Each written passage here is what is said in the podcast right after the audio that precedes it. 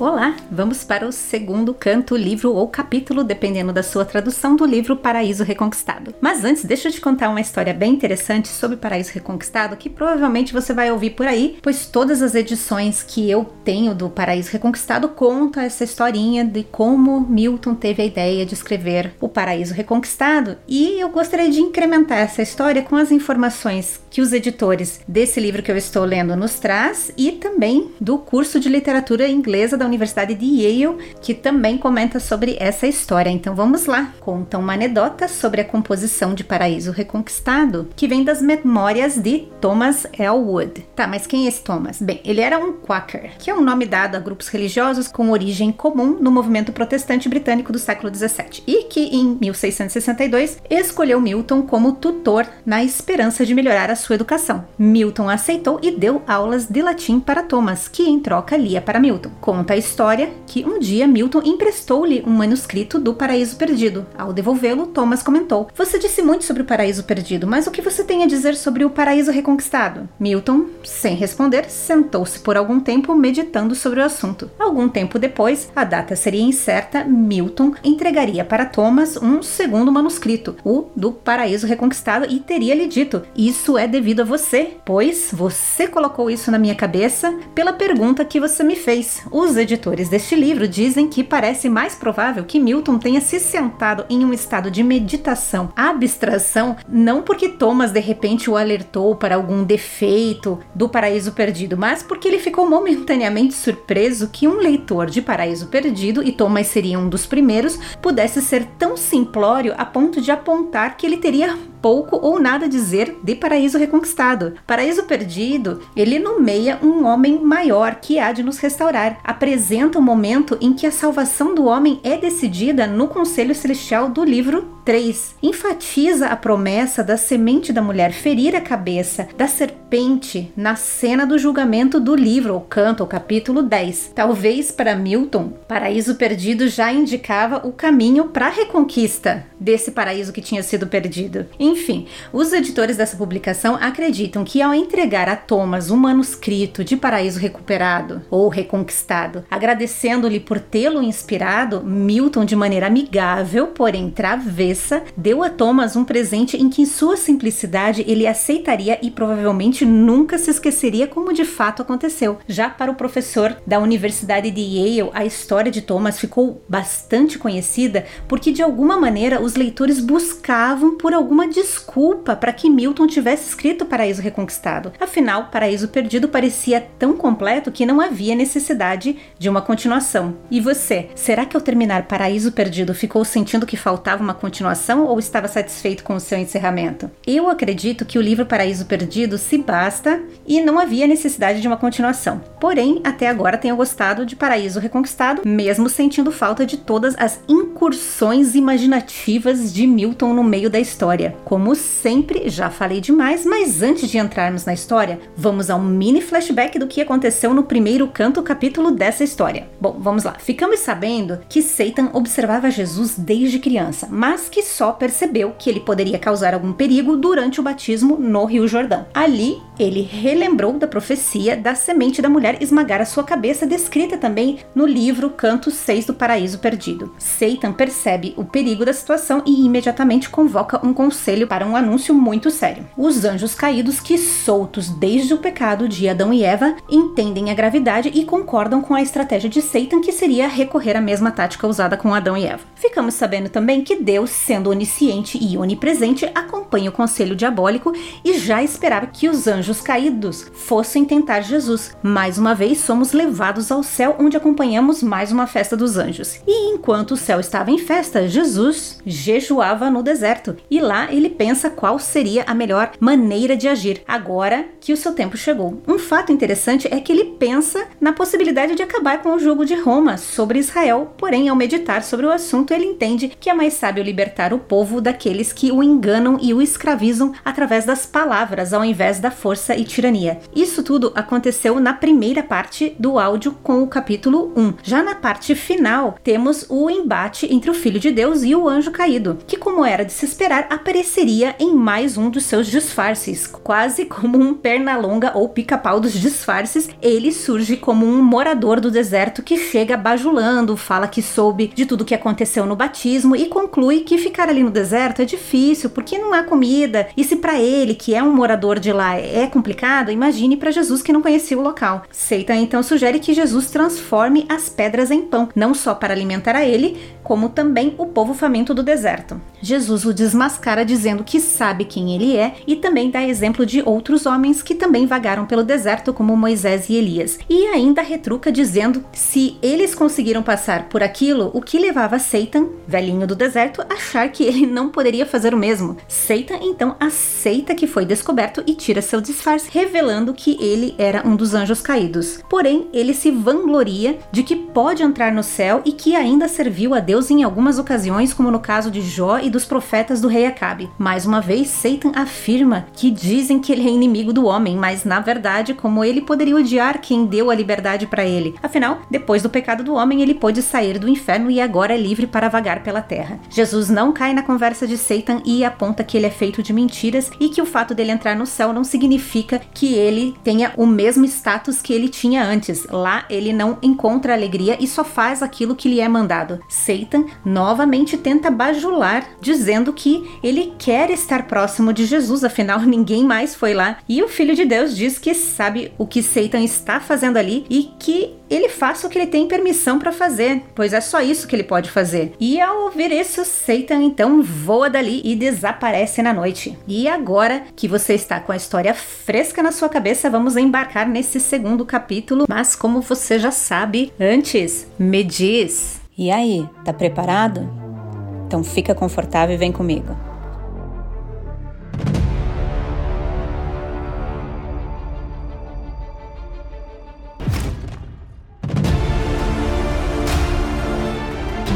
Nobis Domine, non nobis, sed nomine tua per gloria.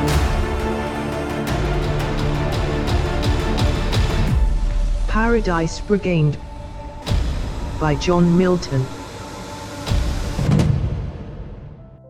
Bom, depois daquele breve resuminho do que aconteceu no capítulo 1, nós partimos do momento em que Satan bateu asas e voou naquele entardecer, logo depois que ele desafiou Jesus a transformar as pedras em pão. Pois bem, neste capítulo, saímos do deserto e vamos nos reunir com aqueles que em um futuro seriam os apóstolos de Cristo. Estamos agora junto dos recém batizados, aqueles que estavam no Rio Jordão junto do Batista. Esses eram aqueles que estavam lá no momento em que o céu se abriu e eles ouviram através da voz e autoridade de Deus que Jesus era o Messias. Depois daquele evento, eles não tiveram dúvidas e então acreditaram nele. Mas não só isso, eles falaram e conviveram com ele por alguns momentos. Entre eles estavam André e Simão, que ficariam conhecidos posteriormente, porém haviam outros com eles, embora seus nomes não tivessem sido registrados nas Sagradas Escrituras. Agora, eles sentem a falta de Jesus. A felicidade recentemente descoberta, esperada por tanto tempo, foi rapidamente embora. Eles começaram a ter dúvidas e duvidaram por muitos dias. Com o tempo, as dúvidas iam aumentando, inclusive em algumas vezes eles pensaram que apenas eles tinham visto o que tinha acontecido no dia do batismo e que Deus mostrou aquela visão para eles e depois a retirou, quase como na ocasião em que Moisés estava sumido na montanha por um longo tempo ou quando Elias subiu ao céu em sua carruagem de fogo. Exatamente como aqueles jovens profetas fizeram procurando incensamente pelo Elias perdido. Os profetas saíram buscando em vários lugares, indo para cidades como Betebá Ara, Jericó, Aenon, Velho Salim, que era a região onde João Batista realizava os batismos na atualidade de Cristo, tá? Aqui a gente tá lá com os discípulos do profeta Elias procurando ele e eles foram parar naquela região onde João Batista estava ali realizando os batismos. Foram também para Macaeros, que é uma colina fortificada que também ficou conhecida por ser o suposto local da prisão e morte do João Batista. Foram até a cidade das Palmeiras, indo em cada cidade murada, neste lado do grande lago da Galileia ou em Pereia, voltando de mãos vazias. E vamos às notas de rodapé porque tem uma explicação de quem eram esses discípulos e o que aconteceu nessa história. Pois bem, essa referência relata a passagem bíblica de 2 Reis, capítulo 2, em que o profeta Elias é arrebatado por uma carruagem de fogo. Então, um breve resumo para você entender quem são essas pessoas procurando Elias por todos aqueles caminhos que Milton cita. Elias tinha vindo de Gileade, a leste da Jordânia, durante o reinado do rei Acabe, para começar a sua obra profética em 1 Reis 17. Nesse momento, havia chegado a hora de Elias terminar o seu ministério e repassá-lo para Eliseu. Mas primeiro Elias deveria visitar Betel, Jericó, Jordânia, antes de ir embora e finalizar assim o seu ministério na terra. E Eliseu, que seria o seu sucessor, fielmente insistiu em ir com ele para esses lugares. E lá foi foram eles. Chegando em Betel, os discípulos dos dois profetas foram falar com Eliseu. Você sabe que hoje o Senhor vai levar para os céus o seu mestre, não sabe? Eliseu já sabia disso e disse aos discípulos que guardassem silêncio. O assunto era muito triste e sagrado para discutir. Depois de Betel, Elias e Eliseu foram para Jericó. E lá, os discípulos também chamaram Eliseu ali num cantinho e falaram a mesma coisa. Ó, oh, você tá sabendo que o Senhor vai levar o, o nosso profeta embora? E Eliseu respondeu a mesma coisa. De lá, os dois, Eliseu e Elias, foram para o rio Jordão, e à distância 50 dos discípulos dos profetas os acompanharam. Chegando lá, Elias golpeou as águas do Jordão com o seu manto e as águas se dividiram, permitindo que os dois homens atravessassem em terra firme. Agora, no fim do seu ministério, Elias cruzou de volta o Jordão para ser levado ao céu. Mas antes disso, Elias pergunta para Eliseu: O que eu posso fazer por você antes que eu seja levado para longe? Eliseu respondeu: Peço-te que me toque por herança a porção dobrada do teu espírito. Elias disse que não estava em seu poder deferir o pedido e então acrescentou uma condição que também estava fora do seu controle. E disse assim: Eliseu, se você me vir partir, então o seu pedido será atendido. Enquanto caminhavam e conversavam, eles foram separados por uma carruagem de fogo. Então um redemoinho arrebatou Elias para o céu em plena vista de Eliseu. Tá, mas os 50 profetas que estavam acompanhando eles de longe e que Milton estava se referindo estão aonde nessa história? Bem, depois que Eliseu cruza o rio novamente, ele usa o manto do Elias dividindo as águas, provando assim para os 50 discípulos que Deus estava com ele e ele era o sucessor do profeta Elias. Ele encontra esse povo que estava lá aguardando ele e eles disseram: Cadê o Elias? E Eliseu falou: Não, Elias já foi. Porém, os discípulos insistiram em procurar o profeta Elias e eles disseram: Talvez o Espírito do Senhor o tenha levado e deixado em algum monte ou em algum vale. Eliseu respondeu: Não mandem ninguém. Mas não adiantou. Eles foram atrás de Elias e depois de três dias sem encontrar o profeta, eles retornam para contar para Eliseu que a busca foi em vão. Ao que o profeta disse: Eu não lhes disse que não fossem. Então então, é sobre isso esse episódio que os recém-batizados estavam se referindo, achando que Deus tinha levado o Messias assim como levou Elias. Agora, retornando à história, voltamos lá na margem do rio Jordão, junto a um riacho, onde os ventos sussurram entre os juncos e salgueiros. Pescadores simples estão reunidos em uma humilde cabana. Eles falam de suas perdas e tristezas inesperadas. Ai de nós que passamos de uma esperança tão alta para uma queda tão inesperada. Nossos olhos viram o Messias, ele definitivamente veio, o Messias que há tanto tempo era esperado por nossos pais. Nós ouvimos as suas palavras, sua sabedoria, cheia de graça e verdade. Pensamos agora, certamente seremos salvos. Israel terá o seu reino de volta. E foi assim que nos regozijamos. Mas agora nossa alegria se transformou em confusão. Para onde ele foi? Que infortúnio levou para longe de nós? Será que ele agora vai embora depois da sua aparição? Nos fará esperar ainda mais? Deus de Israel, envia-nos o seu Messias. A hora chegou. Olhe para os reis da terra e como eles operam oprimem o seu povo escolhido. Veja que posição elevada eles tomam para si e não demonstram nenhum temor a ti. Não receiam a sua glória. Ó Deus, liberta o seu povo da escravidão. Continuaremos esperando. Até agora, afinal, Deus sempre cumpriu tudo o que disse que faria e enviou o seu escolhido, que nos foi revelado. Alegremos-nos por seu grande profeta, apontando-o em público, e ainda tivemos a chance de falar com ele. Por isso, esqueçamos o nosso medo e confiemos em sua bondade. Ele não nos deixará e nem o tirará de nós agora. Ele não iria brincar desse jeito conosco, revelando o Messias para depois arrancá-lo de nós. Em breve, a nossa esperança e alegria retornará. Naquele momento, suas tristezas tristezas se transformaram na esperança de que eles iriam reencontrar aquele que eles haviam descoberto sem que nem ao menos estivessem o procurando. Entretanto, sua mãe Maria, quando viu os outros voltando do batismo, mas não o seu filho, e que não havia notícias dele no Jordão, sua ansiedade maternal tomou conta de seu coração, que mesmo calmo e puro, trouxe alguns pensamentos conturbados dos quais ela suspirava. E aqui eu preciso fazer uma pausa. Eu, como mãe, me sinto muito tocada com essa passagem. Imagina, você vendo todos os outros voltando, mas cadê o seu filho? Aonde ele está? Que nervoso! E aqui Milton revela que, mesmo ela, com o seu coração e pensamentos puros, é também afetada com a ausência de seu filho, como qualquer outra mãe. E ela então suspira: ó, oh, de que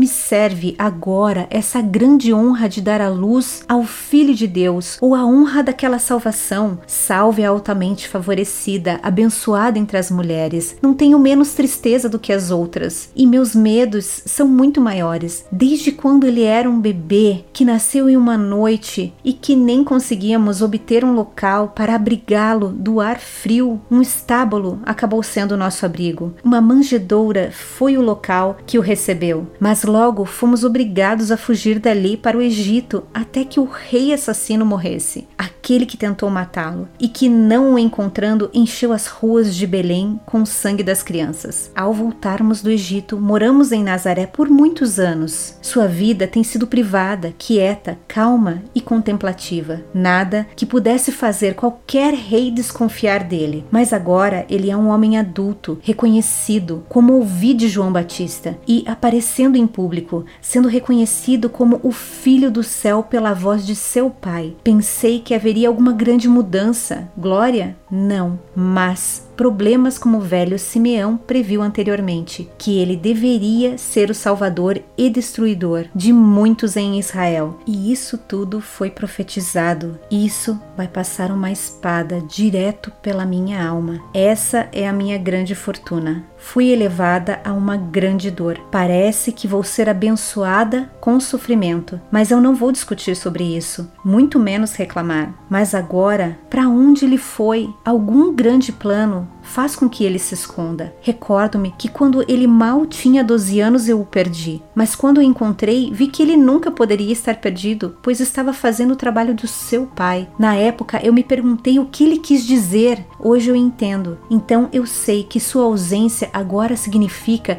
que ele está seguindo algum grande propósito, ainda oculto, mas estou acostumada a esperar pacientemente. Meu coração tem sido um depósito de muitas coisas anunciadas e que profetizam eventos estranhos. Assim falou Maria, muitas vezes maravilhada e muitas vezes recordando-se de coisas notáveis que aconteceram desde que ela foi saudada pela primeira vez pelo anjo. Seus pensamentos humildes ordenaram esperando que as profecias se cumprissem. E enquanto isso, seu filho estava vagando pelo deserto selvagem, sozinho, mas coberto das mais sagradas meditações. Olhou para si mesmo e imediatamente ele viu todo o seu grande trabalho apresentado diante dele, como ele deveria começar, a melhor maneira de cumprir o propósito para o qual ele foi colocado na terra e sua grande missão. Longe do deserto, Seitan, com intenções astutas, pensava em retornar, mas por um momento deixou Jesus sozinho e foi até a região central do ar, onde todos os seus nobres diabinhos se sentavam em mais um conselho infernal. Ali estava toda capetada. Dessa vez, sem se vangloriar nem demonstrar felicidade, estava estavam atentos, respeitosos e neutros. Satan então começou a falar: Príncipes antigos filhos do céu, príncipes celestiais e agora espíritos demoníacos. Cada um recebeu um elemento para governar, mais propriamente chamados governantes do fogo, ar, água e terra abaixo. Que possamos manter nosso lugar e esses tronos tranquilos sem novos problemas. Há um inimigo que veio para nos desafiar, que ameaça nada menos do que nos mandar de volta para o inferno. Eu, como disse que faria, e com o voto unânime desta demoníaca assembleia, que plenamente me aprovou, eu vos digo: eu o encontrei, olhei para ele e testei-o, mas acho que ele me dará ainda mais trabalho do que quando lidei com Adão, o primeiro homem. Adão foi fácil, afinal ele foi desencaminhado por sua esposa. No entanto, saibam, Adão é muito inferior a este homem. E prestem atenção no que vos digo. Ele pode ser um homem por parte de mãe, mas ele recebeu mais do que dons humanos do céu: perfeição absoluta, graça divina e uma grandeza de espírito capaz das maiores coisas. Então, voltei a este conselho para lembrá-los que, caso a recordação do meu sucesso com Eva no paraíso os torne demônios confiantes demais de que posso fazer o mesmo que já fiz naquela ocasião, eu aviso agora a todos vocês para estarem prontos para ajudar com ações ou conselhos no caso de eu precisar. Eu, que uma vez achei que não tinha outro igual a mim, agora posso ser superado. E assim falou a velha serpente, duvidosa agora. E todos lhe prometeram em voz alta que estavam a seu serviço. Dentre eles levantou-se Belial, o espírito mais imoral que caiu do céu, o mais sexual logo após de Asmodeu. O demônio mais lascivo se levantou e deu o seu conselho. Mas antes de ouvirmos o conselho de Belial, vamos relembrar quem foi Belial. Se você passou pelo inferno em paraíso perdido, vai se recordar de Belial lá no canto 1. E ele apareceu naquela reunião democrática em que Satan queria defender o Estado democrático de direito. Ops, estou falando de Satan e pensando em outra pessoa. tá, ele queria era definir qual seria a ação deles após a vergonhosa derrota na batalha contra o Filho de Deus e seus anjos. A situação era feia para eles naquela ocasião. Então, em Paraíso Perdido, sabemos que Belial foi o último a se apresentar e é descrito como o espírito mais baixo de todos. Ele simplesmente amava o pecado. Diferente de outros demônios, ele não recebeu templos em seu nome, porém, isso não era um problema para ele, já que ele estaria dentro das igrejas corrompendo sacerdotes, trazendo sexo e violência para dentro dos templos de Deus. Mas a atuação dele não parava por aqui. Ele influenciaria reis e homens ricos e também enviava baderneiros para as ruas à noite para causar problemas. Milton nos faz relembrar daquele momento em Sodoma em que Ló oferece suas filhas aos homens ímpios que cercaram a sua casa para que eles não violassem os homens que no caso eram anjos e que estavam em sua casa. Essa história está lá em Gênesis 19, caso tenha ficado curioso, e esse é o ser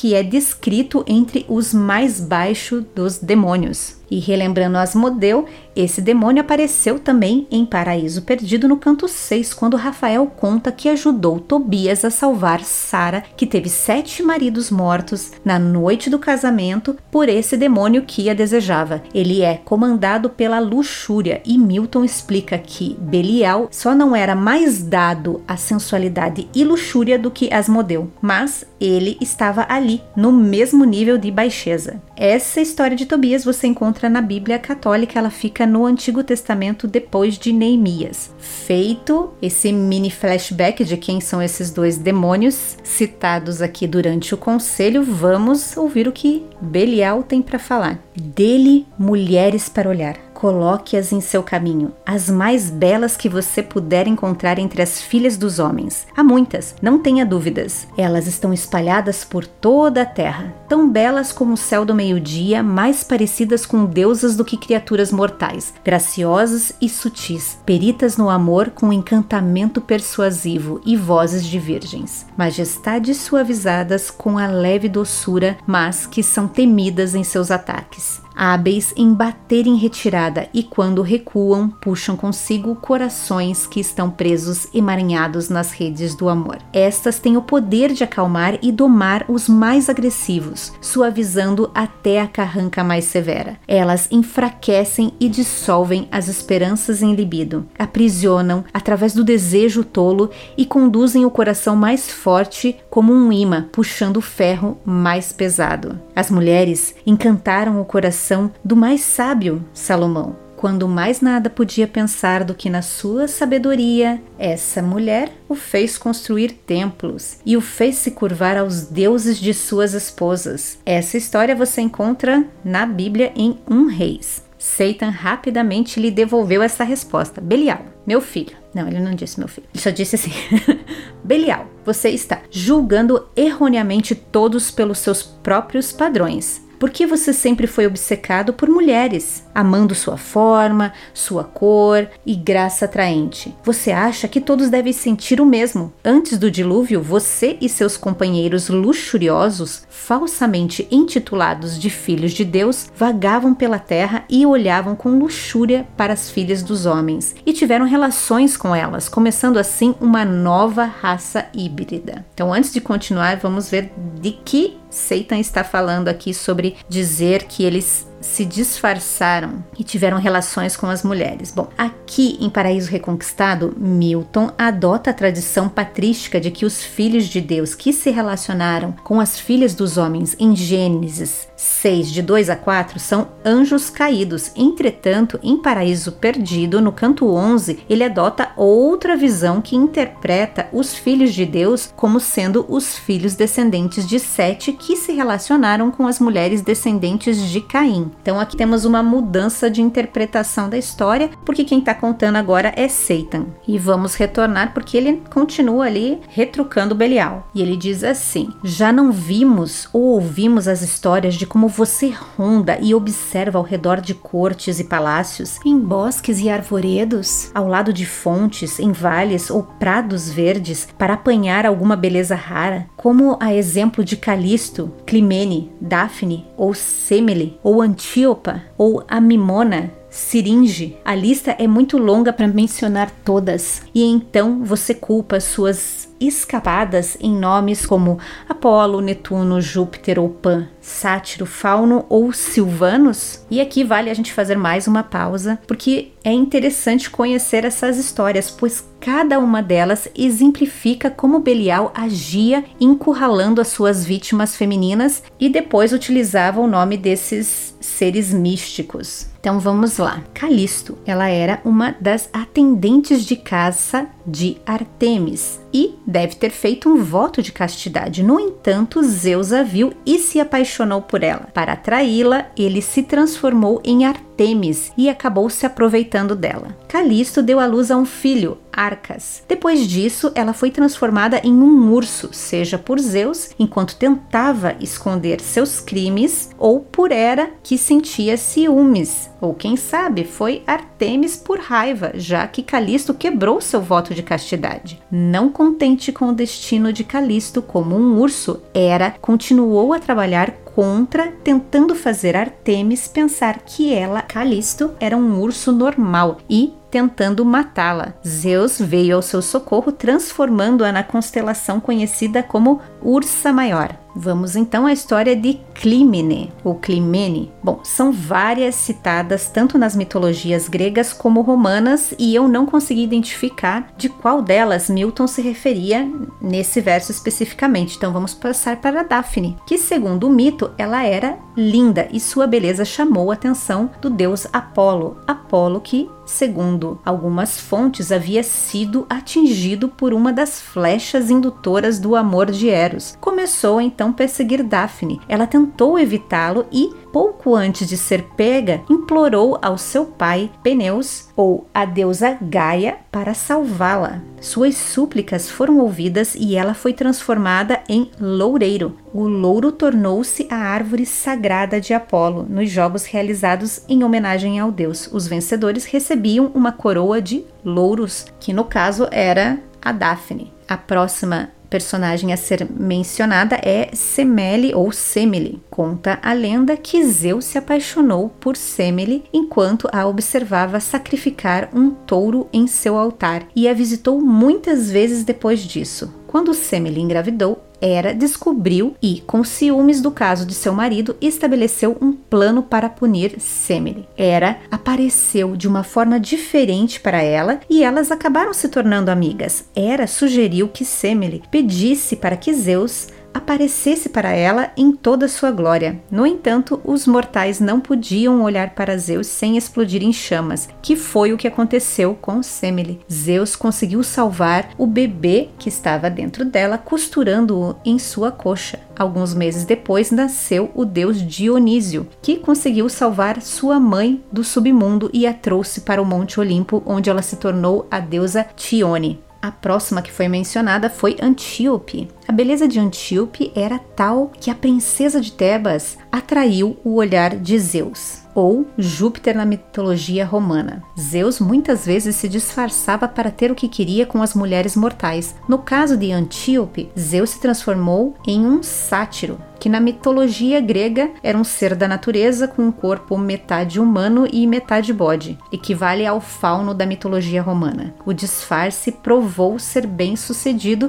e Antíope se viu grávida do deus do Olimpo. A próxima é a Amimone, que era uma princesa de Argos e diz a lenda que enquanto procurava água, jogou uma lança em um veado, mas acabou atingindo um sátiro adormecido, que acordou e pulou e estava pronto para possuí-la. Então, Poseidon, na mitologia grega, e Netuno, na romana, apareceu e o sátiro fugiu, porém ela não escapou do seu destino e o próprio Poseidon ou Netuno a possuiu. Ela lhe deu um filho chamado Nauplius. E a última vítima listada foi Syrinx, ou Siringe, que era uma ninfa da mitologia grega que seguia a deusa Artemis. O deus Pan tentou seduzi-la, então ela pediu a algumas ninfas do rio para ajudá-la a escapar. Como resultado, ela foi transformada em juncos que faziam um som horrível quando Pan soprava sobre eles. Pan pegou os juncos, cortou-os em comprimentos apropriados e o transformou em tubos, fazendo assim a primeira flauta de Pan, que também foi chamado de siringe desde então. Bom, conhecemos todas essas figuras mitológicas em que Satan está dizendo que foram mulheres humanas atacadas por Belial, que utilizava os nomes de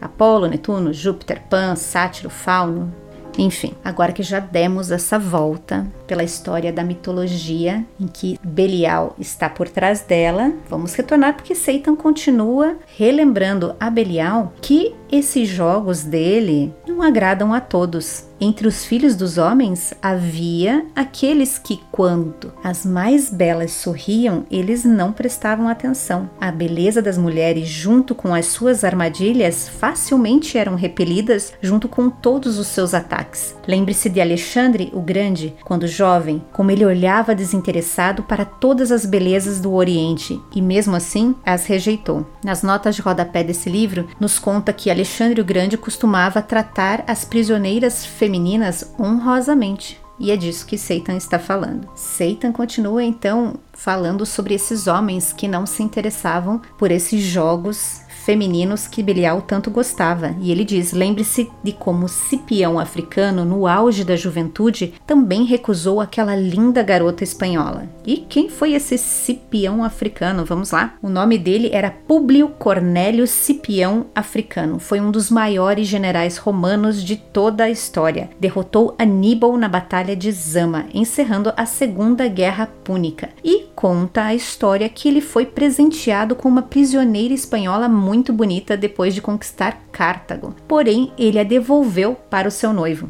Feita essa breve explicação, vamos retornar à história. Satan continua dizendo para Belial: Você pode dar o exemplo de Salomão, que vivia confortavelmente, cheio de honra, riqueza, boa comida e não desejava mais nada do que aproveitar a vida. Tudo isso fazia dele uma presa fácil para as armadilhas das mulheres que você lançou até ele. Mas aquele que queremos derrotar agora é muito mais sábio do, que Salomão. Com uma mente maior, completamente dedicado a alcançar as maiores coisas. Onde você encontrará uma mulher, mesmo que ela fosse a mais incrível de sua época, a quem ele passará um momento olhando com desejo, mesmo aquela confiante no poder de sua beleza, que tenha coragem para atraí-lo, como com o cinturão de Vênus, que uma vez atraiu Júpiter. Assim dizem as fábulas. E aqui vamos fazer uma breve pausa para saber que cinturão de Vênus é esse. O cinturão ou cinto mágico de Afrodite, Vênus, tinha o poder de inspirar paixão e desejo. Era utilizava esse cinto quando seduzia Zeus ou também identificado como Jove. Vamos retornar à história porque Satan continua. Imagine como seria o franzido de sua testa real, mostrando-o como um modelo de virtude. Isso a confundiria. Ela não teria nenhuma chance. Com um olhar, ele afastaria toda a decoração dessa mulher, humilhando-a em seu orgulho feminino. Mesmo que você a transforme em uma espécie de adoração reverente, sua beleza só funciona em mentes fracas. Pare de admirá-la e suas penas caem e se tornam meras bugigangas, envergonhadas por todas as suas críticas. E aqui vamos fazer mais uma breve pausa para saber do que Satan está falando sobre penas caindo quando ele diz que um olhar de Cristo para essa mulher a deixaria humilhada em seus jogos de amor feminino. Então vamos lá. Essa é uma referência a Ovídio, que em A Arte de Amar, quando discorria sobre o amor feminino, alude ao pavão de Juno, que espalha suas plumas quando é elogiado e as esconde quando confrontado com o silêncio masculino. Essa é a comparação que Satan está fazendo. Retornando, porque Satan não para de falar. Portanto, recomendo que devemos testar a sua lealdade com coisas mais viris, aquelas que têm promessas de riqueza, honra, glória e fama, as rochas sobre as quais grandes homens naufragaram na maioria das vezes.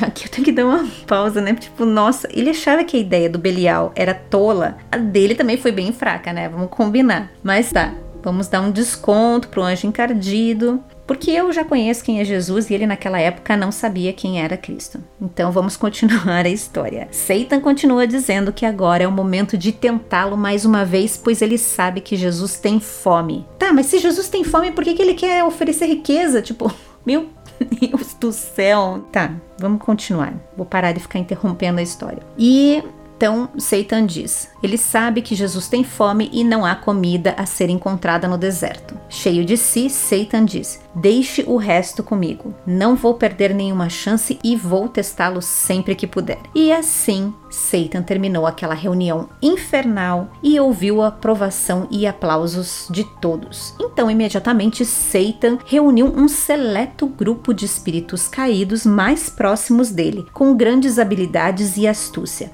para que ficassem apostos, prontos para aparecer quando ele ordenasse. Se houvesse uma oportunidade em que ele precisasse utilizar visões que contivesse várias pessoas, então cada um deles saberia sua parte e o que eles deveriam fazer. Desse modo, eles voaram juntos para o deserto, e é assim que finalizamos essa primeira parte do canto 2, com Satan e seus capangas e camaradas voando pelo céu com o objetivo de retornar para o deserto, a fim de mais uma vez testar o Filho de Deus, Jesus. Nessa primeira parte não tivemos o segundo confronto entre Satan e Cristo, entretanto, estivemos juntos dos primeiros apóstolos de Jesus que, após o batismo, estavam confusos e cheios de dúvidas sobre a revelação de Deus lá no Rio Jordão, onde estaria o Messias? Teria sido uma breve ilusão? Deus não faria isso e eles sabem que Deus não quebra suas promessas e mantém a fé que o Messias retornaria para o seu povo. Logo na sequência, temos um dos trechos mais lindos de Maria na história de Milton. Pensa em uma mãe esperando por seu filho e ele não volta. Voltam todos menos ele. Onde ele estará? Até o coração mais puro sente a aflição da falta de notícias. Mas assim como os pescadores do início da história, cabe a Maria, mãe de Jesus, confiar e ter fé também. E mais uma vez, Milton nos carrega para o Conselho Assembleia Satânica, onde Satan reúne seus principados e potestades para contar como foi seu primeiro encontro com o Filho de Deus e também que precisariam de um novo plano. Belial é quem se apresenta, e confesso que, em meio a tantos demônios do paraíso perdido, precisei voltar ao livro anterior para relembrar quem era ele. E se em Paraíso Perdido já tínhamos passado pela má fama de Belial, agora Satan nos apresenta exemplos de como ele atua na Terra. E o fato de Satan o conectar às histórias da mitologia foram um grande acréscimo para conhecermos esse anjo caído, principalmente ao pesquisar e ler a história de como cada personagem feminina citada foi atraída, cooptada ou tomada à força por Belial, que se fazia passar por deuses do Olimpo ou criaturas místicas. Foi assustador ler cada história dessas personagens, principalmente com a visão de que elas estavam sendo atacadas por um demônio tão baixo como Belial. Enfim, depois de Satan refutar a ideia de Belial para testar Jesus, oferecendo mulheres Sim, porque as mulheres também são utilizadas para provocar os homens através de Belial, bem como Satan nos contou. Satan então propõe oferecer riquezas materiais para o Filho de Deus. Afinal, muitos foram os homens que se corromperam pelo poder que o dinheiro oferece. E então, esse é o plano. Satan reúne um petit comité com os mais habilidosos para irem com ele para o deserto e ajudarem caso seja necessário. No próximo áudio, vamos acompanhar como eles tentarão executar esse plano e como Jesus sozinho enfrentará essa pequena facção de demônios. E é isso, te deixo aqui com todas essas informações para que possa digerir com calma os acontecimentos dessa primeira parte do canto 1 e te encontro no próximo áudio com a parte final desse segundo encontro entre Jesus e Satan no deserto. Te espero lá. Até. Fui. Lembrando que esse não é um audiolivro, mas a minha interpretação da história. Se você ficou curioso sobre a história do paraíso reconquistado contada aqui, não deixe de ler a versão original. A edição em inglês utilizada por mim é da editora Modern Library de 2012. Confira na descrição deste áudio todas as informações sobre essa edição que serviu como base para eu te contar essa história. Por hoje, ficamos por aqui, mas te espero nos próximos áudios. Até lá, fui!